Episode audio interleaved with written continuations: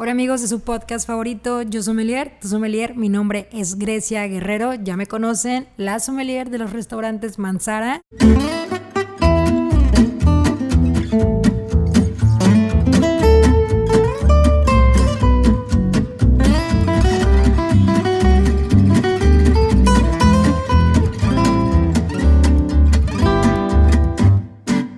Y bueno, hoy vengo a contarles de las diferentes preguntas que me han hecho durante el taller de vinos. Acuérdense que cada tres episodios de entrevistas, uno me toca a mí platicarles, tener conversación con ustedes. Y en esta ocasión, una de las preguntas que me hacen muchísimo en todos los talleres, ya sean presenciales o ahorita en el que estamos haciendo online, es, Grecia, ¿cómo sé qué vino a guardar, qué vino no guardar? Eh, cómo sé que vino este, vale la pena que lo pueda comprar ahorita y decir, bueno, lo abro cuando mi hija cumple 15 años o lo abro en la graduación. Entonces, el vino tiene toda esa parte romántica donde uno lo pone como, como el sello, ¿no? Alguna fecha especial. claro, hay muchísimas dudas al respecto. Entonces comencemos con la primera. Siempre me preguntan, si hoy, por ejemplo, Grecia, abro una botella, ¿cuántos días tengo para beberla? Yo les digo, ¿no? Muy personal, botella que se abre, botella que se acaba. ¿Qué pasa? ¿Qué es lo que tú disfrutas y qué es lo que catas al momento de tener un vino? Pues primero tenemos la vista, luego tenemos la nariz, la parte olfativa y finalmente la parte de paladar, de gusto. Y los aromas pueden irse. Entonces, claro que tú puedes abrir una botella hoy y yo más o menos, por ejemplo, los dejo tres días eh, como para poderla consumir. Sí, por ejemplo, yo aquí en mi casa, este, vamos a decir que un día se me antojó tomar una copita y no me la terminé, entonces el siguiente día en la cena me tomo otra copita y el y pasado, y en tres días la estructura, los sabores están, están todavía bien. La parte aromática definitivamente sigue evolucionando, evolucionando muchísimo, y cuando es un muy buen vino, eh, un vino que vale la pena, yo les recomendaría que no hagan eso con, con un vino, vamos a decirlo para ponerlos en contexto, un vino de más de 500 pesos, pues que sea para que se lo tomen ese mismo día. Pero vamos a hablar de un vino rico, bueno, fresco, buena onda. Yo, por ejemplo, un vino que acabo de descubrir, que es el Zucardi Bonarda, el de Serie A 2018. Lo abrí y lo abrí un día con mole, me encantó, pero me encantó así con ganas de probarlo con otras cosas, entonces no nos los terminamos. Eh, nos quedó media botella y en la cena de los siguientes dos días lo fuimos disfrutando. Y sabes qué? Es un vino que quedó súper bien con cualquiera de las cosas que lo puse, pero sobre todo la acidez, la frescura, que era eh, una de las cosas o las razones por las que yo lo compré, perfectamente eh, me acompañó con mis cenas casuales hechas en casa. Entonces, cuando tú vas a guardar un vino o vayas a abrir una botella de vino con la idea de que probablemente te vaya a quedar la mitad de la botella, este, de preferencia que sea un vino joven, que sea un vino que alrededor de los 300 pesos o un poquito para abajo, de alguna manera no te pese, pero sobre todo acuérdense que sea un vino joven, ¿no? De repente, híjole, no sé, si me antojó un vino crianza, un buen vino, no sé, si me ocurrió ahorita un Ribera del Duero, este, crianza o con una barrica de más de, no sé, 18 meses, 24 meses, pues claro que lo puedes guardar, ¿no? Y de hecho hay otras opciones que ahorita les voy a recordar como el Coraván y accesorios, pero definitivamente creo que cuando tú traigas la idea de que sea un vino que te pueda quedar para tomarte en los siguientes días, pues que sea un vino joven. Acuérdense, ¿cómo saber qué es un vino joven? Si ahorita yo soy en 2020, dos años hacia atrás, un año hacia atrás, son los vinos jóvenes, o sea, los vinos 18, los vinos 2019. ¿Ok? Cuando sea 2021, pues van a ser los vinos 2019, 2020. Más o menos esa es como la, la tablita con la que nos vamos yendo. Y, la verdad es que sí, o sea, muchas veces no te terminas la copa o muchas veces nada más una persona de tu casa quiere la copa y es totalmente válido. ¿Cómo les recomiendo que lo guarden? Cuando estamos en un clima frío, yo me acuerdo que cuando iba a, a Metepec a casa de una amiga le decía, wow, o sea, Metepec, aquí Toluca es el clima perfecto, como Pachuca también, para guardar tu, tu botella sin tener que meterla al refri. O sea, le pones el corcho, la dejas paradita ahí y no le va a pasar nada. Porque, es más, yo me acuerdo que hasta la mantequilla la dejaban afuera. Y para mí era como, ¿cómo dejas la mantequilla afuera? O sea, en mochis yo la dejo cinco minutos y queda toda de aguada. Entonces, siempre me da muchísima risa que tiene el clima perfecto para poder eh, dejar todos estos delis a, a temperatura ambiente. Pero bueno, en el caso de los que no vivimos en estas ciudades con clima tan, tan frío, lo que yo les sugiero es que le pongan el corcho, el mismo corcho de la botella. A veces es difícil que la parte que del corcho que estaba a contacto con el vino la vuelvas a poner, entonces la pones del otro lado, no pasa nada, obviamente pues trata de que no lo manipule todo el mundo, porque finalmente el vino es considerado como alimento, la vuelves a poner, métela al refri, yo le meto al refri y ya ves que en el refri está como la parte menos fría, entonces esa parte menos fría está como en 7 grados, déjalo ahí y sin problema, nada más que el día que te lo vayas a tomar, que es el siguiente día por ejemplo, pues sírvela antes mientras preparas tu cena para que la temperatura pueda incrementarse ligeramente. Si no vas a tomarte un vino tinto, en este caso por ejemplo frío, y en el caso de los blancos y rosados pues no pasa nada, pero sí toma en cuenta eso. Ahora, hay otra pregunta que también nos hacen. Oye, eh, yo, bueno, tiene dos caras, ¿no? La del que tiene guardada la botella que se compró hace 10 años para abrirla cuando su hija cumpliera 15 años, por ejemplo. Pero resulta que ese año que la compró era 2010, vamos a decir, y el vino era 2009 o 2008. Pues nada que ver, ¿no? Era un vino joven, era un vino que te lo tenía que haber tomado ese año, era un vino que no vale la pena que lo guardáramos. ¿Por qué? Porque esa era la intención del productor, ¿no? O sea, vamos a decir que en una bodega, mm, por decir un ejemplo, no sé, Santo Tomás, aquí en México, que tiene diferentes líneas, ¿no? Tiene desde la línea esta jovencita que trae bien padre las etiquetas verdes, así los listones, o, la morada y todo esto, y después tiene otra línea que, este, que es la de las blancas con, con dorado, y luego tiene otra línea, y luego tiene, o sea, tienes una gama de líneas, porque obviamente al tener tú diferentes hectáreas que se han ido, eh, vamos a decir, cultivando en diferentes años, pues cada variedad de uva, cada hectárea, cada terroir tiene diferente calidad y van a haber algunas zonas que sean muy específicas, que tengan la capacidad de crearte una uva riquísima, fuerte, hermosa, con mucho color, con muchas ideas, con, con un caldo delicioso y que esas parras a lo mejor ya tienen 20, 30 años, bueno, esas seguramente la van a dejar para su Santo Tomás único, ¿no? Pero las hectáreas más jóvenes, las frescas, las que están en una zona donde producen muy buena uva, pero, pero no muy concentrada, bueno, pues esa a lo mejor la van a dejar para su línea, la más jovencita que decíamos. Entonces, cada bodega tiene sus diferentes líneas eh, o también lo pueden manejar como en sus plan tipo España que les maneja como el vino cosecha, roble, crianza, este, reserva, gran reserva y ellos los van manejando igual dependiendo de la calidad de la uva, pero sobre todo el tratamiento que después le dan con barrica y con crianza este, en ella y obviamente después el añejamiento en botella.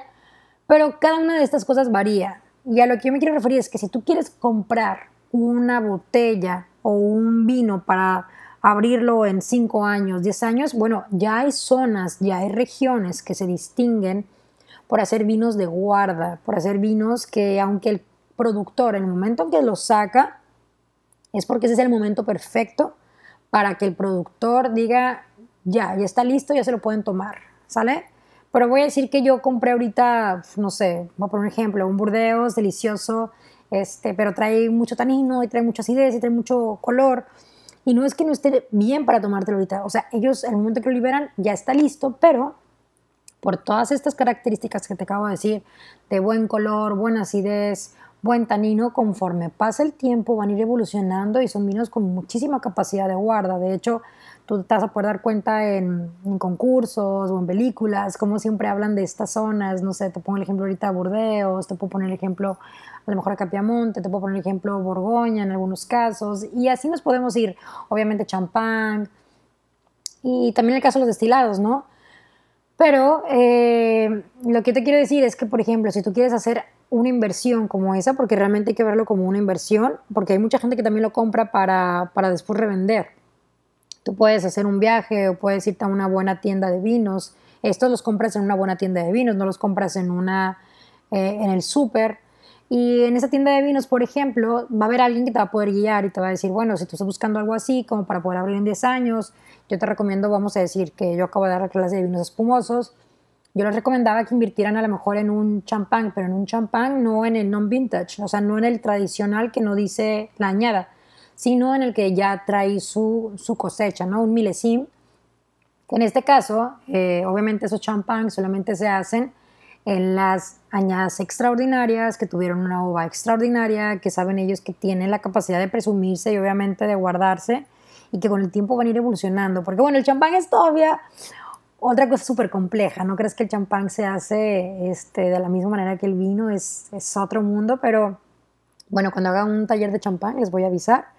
Pero principalmente eh, lo que tengo que expresar es eso, que cuando quieres hacer una buena inversión, cómprate por ejemplo una botella de esas que te van a, por ejemplo, ahorita estábamos viendo que Don Periñón, ¿no? Alguien me decía, ah, yo voy a comprar la 2008. Y, y perfecto, digo, ellos ya la liberaron, la acaban de liberar. Y fíjate, pasaron 12 años, 11 años para que ellos la liberaran apenas pero todavía tiene la capacidad de guardar a lo mejor de 10, 15, 20 años. Entonces, ese tipo de botellas son las que les puedes apostar. Pero bueno, vamos a hablar de tintos. A lo mejor dices, bueno, yo no voy a comprar un Bordeaux, un vino de, que me va a salir en 2.000 euros, en 1.000 euros. Yo voy a comprarme otro vino, eh, no sé, a ir otra vez a Argentina o a Chile, igual, que tienen muy buenas ideas esos vinos. Pues puedes comprarlo, pero yo lo que te recomiendo, a lo mejor no lo quieres para una fecha especial, simplemente pues quieres como empezar a hacer este experimento de decir, yo voy a comprar este vino porque quiero ver cómo evolucionó cuatro años, ¿no? O en cinco años. ¿Y ahí qué te sugiero? Cómprate pues cuatro botellas o cinco botellas y velas abriendo un año, el siguiente año, en dos años, en tres años, en cuatro años, para que vayas viendo cómo fue evolucionando y creciendo y expresándose el vino. Y con eso te voy a poner una, una analogía que no me acuerdo si te la conté, pero platicaba con ellos y, como siempre me hacen esa pregunta, hace poco que yo le respondí, dije yo, claro, o sea, es que, ¿qué necesidad hay de guardarla? Y yo te voy a poner el ejemplo, que es como si yo ahorita me encuentro un amigo eh, y mi amigo, sé que si platico con él me va a pasar súper padre, eh, vamos a contar y platicar y nos vamos a reír y todo, pero yo me lo encuentro y digo, no, espérate, este, nos vemos en cuatro años. Y en cuatro años, obviamente, la conversación va a ser totalmente diferente porque él ya vive otras cosas, yo vivo otras cosas, el momento en que nos encontremos, la plática que vayamos a tener, va a ser diferente. No que vaya a ser mejor o peor, simplemente va a ser otra. Entonces, qué padre que tu amigo a lo mejor pudiera haber platicado ese día que te lo encontraste, luego el siguiente año, luego en dos años, en tres años, en cuatro años. Y bueno, más o menos, pensando en que estamos hablando de vino, tú puedes tomarte ahorita ese vino que, te, que acabas de comprar y decir, wow, qué buen vino, y decir también, sabes que no, te quiero guardar y en cuatro años platicamos. Entonces tú puedes eh, como decidir si lo pruebas ahorita o lo que yo les recomiendo, comprarse cuatro botellas, tres botellas de ese para que vayas viendo cómo va fluyendo la plática. Eso a mí me parece súper interesante porque finalmente, pues la idea también es como verlos crecer, verlos evolucionar, verlos expresarse. Y a mí eso es lo que me gusta muchísimo del vino. Yo sí guardo, botellas, yo les confieso dónde las guardo. Yo sí tengo mi, mi, cavita y eso, pero las cavas eh, tal cual te guardan los vinos. Bueno, hay diferentes estilos, ¿no? Pero por ejemplo las que venden en, en cualquier tienda departamental son eh, cavas que te van a guardar el vino, pero para poderlo dormir, no tanto para que sea la temperatura de servicio, sobre todo cuando metes blancos, que te los guardan a una temperatura de 12, o si solamente tiene una temperatura, te los guarda como en 16, 17 grados. Eh, pero pues no una temperatura de servicio, ¿no? Yo los blancos, que no voy a tocar, así como los tintos, los tengo en mi closet, allá abajo, donde nadie le importa, donde están tranquilitos, donde están en silencio, y ahí los dejo. Realmente no es un lugar donde hace calor, no es un lugar donde haya ruidos, no es un lugar donde haya olores ni temperaturas contrastantes. Entonces, yo las guardo así, las tengo acostaditas y ahí voy viendo. Y de repente digo yo, ¡ay, tal vino! Y voy a casa de mis papás donde los tengo y me las traigo. Entonces, también te puedes encontrar esas, esas uh, cavas, ¿no? Que yo les platicaba que en el Buen Fin y todas estas fechas eh, se ponen en, oferta y son buenísimas, ¿no? Eso hablando en temas caseros. Ya si tú ya te volviste así super pro y quieres invertir en una cava pues más, más, más padre, ¿no? Más cara, también vale muchísimo la pena. Pero pues el vino es para tomarse, eh, el vino es para que te lo tomes ahorita, de repente también me he encontrado con, con casas que, que, vamos y visitamos y vemos sus cavas y pues tienen vinos que la verdad no vale la pena que los tengas que tener guardados ahí un año, dos años o en ese tipo de muebles tan, tan caros. En ese tipo de muebles o cavas tan caras eh, y más allá de caras pues de súper buena calidad, pues mete esos vinos que realmente valen la pena, ¿no? Mete esas joyas tuyas. Pero si vamos empezando en el mundo del vino, Empieza por lo joven, luego vete a lo que trae un poquito barrica, luego trae un poquito más de barrica y velo disfrutando. O sea, de repente eh, nos agarra esta onda de querer aprender el vino y nos podemos obsesionar con querer comprar muchísimas etiquetas, pero yo te diría, sí, también compra etiquetas, pero pues también además de comprarlas, cocina, eh, disfruta o vete al restaurante y abren en el restaurante o compren en el restaurante, porque también cuando tú vas a un restaurante y, ahí tomas tu copa de vino, que yo sé que te sale más cara, te sale dos o tres veces más cara que lo que te costaría la botella en una tienda, pero pues obviamente vas a vivir la experiencia de acompañarla con los alimentos adecuados, en la temperatura adecuada, tú nada más dedicado a comer, a sentarte, no que de repente estamos este, queriendo hacer unos cortecitos y vas corriendo y falta esto y falta lo otro. Entonces, ya abriste la botella y en lo que veniste y tal, ya se te fue un aroma. Y en lo que estás al pendiente de la carne, ya se te fue otro aroma. Entonces, depende mucho de qué es lo que quieras hacer. Si quieres algo para, para estar cocinando, disfrutar en familia, o si quieres algo para disfrutarlo con una muy buena cena. O sea, hay momentos, ¿no? Por ejemplo, a mí me da risa cuando, cuando me iba a casar, yo me acuerdo que le decía a Luis que yo quería un cru, quería un cru, un Clos du Mesnil, el, el Blanc du Blanc, eh, Clos du Mesnil, si quieren así en español, y, y, obviamente es un vino muy, ya de un precio más elevado, y él me decía, bueno, luego te lo regalo, y yo, no, pero es que no quiero que me lo regales, realmente ese me lo quiero tomar en un restaurante, eh, con la comida totalmente perfecta para maridar, con eh, cada tiempo seleccionado, o sea, yo bien guapa, yo sentada en un jardín, este, en este plan súper bohemio, no tomármelo en la casa, o sea, no se trata nada más de que pueda hacer esa, esa comida o esa cena en mi casa, realmente a veces la atmósfera completa es la que te hace disfrutar el vino, ¿no? Que sería como una ecuación, yo siempre les digo eso, es como con quién te lo tomas, a qué temperatura, en dónde estabas, estabas en la playa, en tu casa, en el jardín, en la cochera, en un restaurante, cuál era tu mood, estabas feliz, estabas celebrando, estabas triste, estabas como. Entonces, todas esas sumatoria te da, te da el que tú realmente un vino se vuelva icónico en tu vida, ¿no? Te marque, ¿no? Y no me refiero a un vino caro. Yo recuerdo vinos que me marcaron por el simple hecho de que los disfruté muchísimo. Y, por ejemplo, hace poco les conté que cuando probé el Gran Reserva Merlot de Viña Carmen de Chile, yo dije, wow, o sea, ¿en qué momento dejé de tomar vino chileno? Porque yo recuerdo que cuando yo estaba estudiando en la universidad, hace varios años, hace como 13 años, 14 años, era lo que tomábamos. Eran las etiquetas que comprábamos, eran las etiquetas que existían en muchísimas tiendas. Entonces fue una muy buena sorpresa el yo reencontrarme con una uva, eh, con una bodega que hace mucho que no probaba, con una expresión de Chile que, que es así como muy viva, que dije, wow, o sea, y no precisamente era el vino caro, simplemente me conectó otra vez con un momento que yo me la pasaba padrísimo.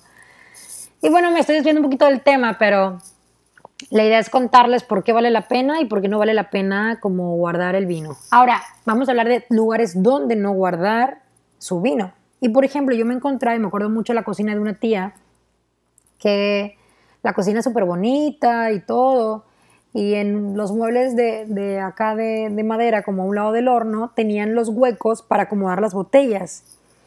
Y yo dije, madre mía, ¿cómo se le ocurre al arquitecto que diseñó la cocina ponerle el espacio para guardar sus vinos al lado del horno. Cuando estamos hablando que precisamente eh, la botella tiene que estar lo menos expuesta a cambios de temperatura, a ruidos, a olores, a la luz. De ahí tienes de todo, ¿no? Entre la luz todo el día, los olores que van cambiando, que van variando, que cocinas todo el día, que un día cocinas más especiado, otro menos especiado. El horno, imagínate, lo prendes, lo apagas. O sea, ahí cocinaste el vino, ¿no? Entonces me acuerdo que le dije, tía, quítelos de aquí, los guardan a la cena, allá abajo donde nadie le importa, ¿no? Yo sé que no le iban a durar mucho tiempo los vinos, realmente le dan muy buena rotación alimentario, pero ese es un tipo de lugares donde no hay que tenerlos, ¿sale? Este, si realmente te, te interesa como ir comprando vinos, pues mejor comprar tu cabita y tenlos ahí. O lo que yo hago ahorita aquí en, en mi casa, que es su casa, no tengo eh, todavía mi, mi, cava la dejé en casa de mis papás y aquí, por ejemplo, yo tengo mis vinos tintos a temperatura ambiente, aquí abajo en la parte más fresca, los blancos, rosados, espumosos, los tengo en mi refri ya listo para que el día que a mí se me antoje yo lo sirvo.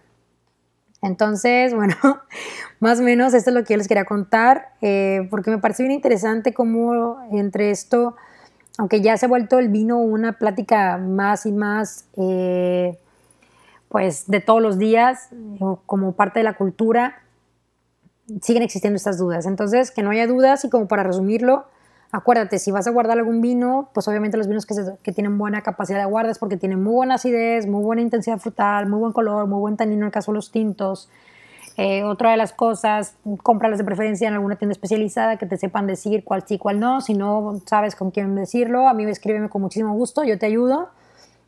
Sabes que en mi Instagram soy más activa todavía y ahí siempre estoy al pendiente de cualquier duda que tengan respecto al vino. Otra cosa, si quieres invertir en tu cavita, también vale la pena. Si estamos hablando de que son pocas botellas, pues mejor velas cuidando de esa manera, ¿no? Blancos, rosados, espumosos en el refri, tintos acá a temperatura ambiente. Eh, cuando quieras tomarte una muy buena botella de vino, valora si lo que quieres es la convivencia, tenerlo este, así en casa o preferirías tomártela ya en un restaurante, a lo mejor pagas el descorche, pero ya tienes como que todo el servicio para que tú te dediques nada más a, disfrutar de tu plática, de tu vino, estarlo disfrutando, estarlo oliendo. Y bueno, pues acuérdate que el vino, claro, el vino marca, el vino marca para siempre momentos especiales, momentos que te pueden hacer eh, disfrutar o, no de, de, esa, de ese momento, de esa experiencia. Pero eh, también acuérdate de algo, cada año vuelven a salir cientos de miles de etiquetas, entonces sí puedes tener tus consentidos, pero trata de probar nuevas y nuevas etiquetas y de tus consentidos trata de probar pues las nuevas añadas. Y cuando hay una botella que te guste mucho y quieras ver cómo puede evolucionar, pues cómprate tres o cuatro para que vayas abriéndolas, ¿no? O que el día que lo probaste a los cuatro años, pues tengas dos botellas o tres botellas y las disfrutes todavía más. Y bueno amigos, esto es todo. Suscríbanse a mi canal en YouTube, suscríbanse a mi Instagram, Grecia Guerrero T o arroba yo También estoy acá en su podcast y bueno, espero seguir haciendo muchísimas más cosas para ustedes. La verdad es que me encanta estar en contacto con ustedes, saber que están aprendiendo el vino y estén al pendiente porque pronto vamos a sacar el club de vino donde se van a poder suscribir y vamos a hacerles llegar dos botellas de vino a su casa cada mes. Y para los de Mochis vamos a estar haciendo flight de, de copeo también para enviar a su casa y cenas maridaje online. Así que acuérdense amigos, yo soy Melier, tú sommelier.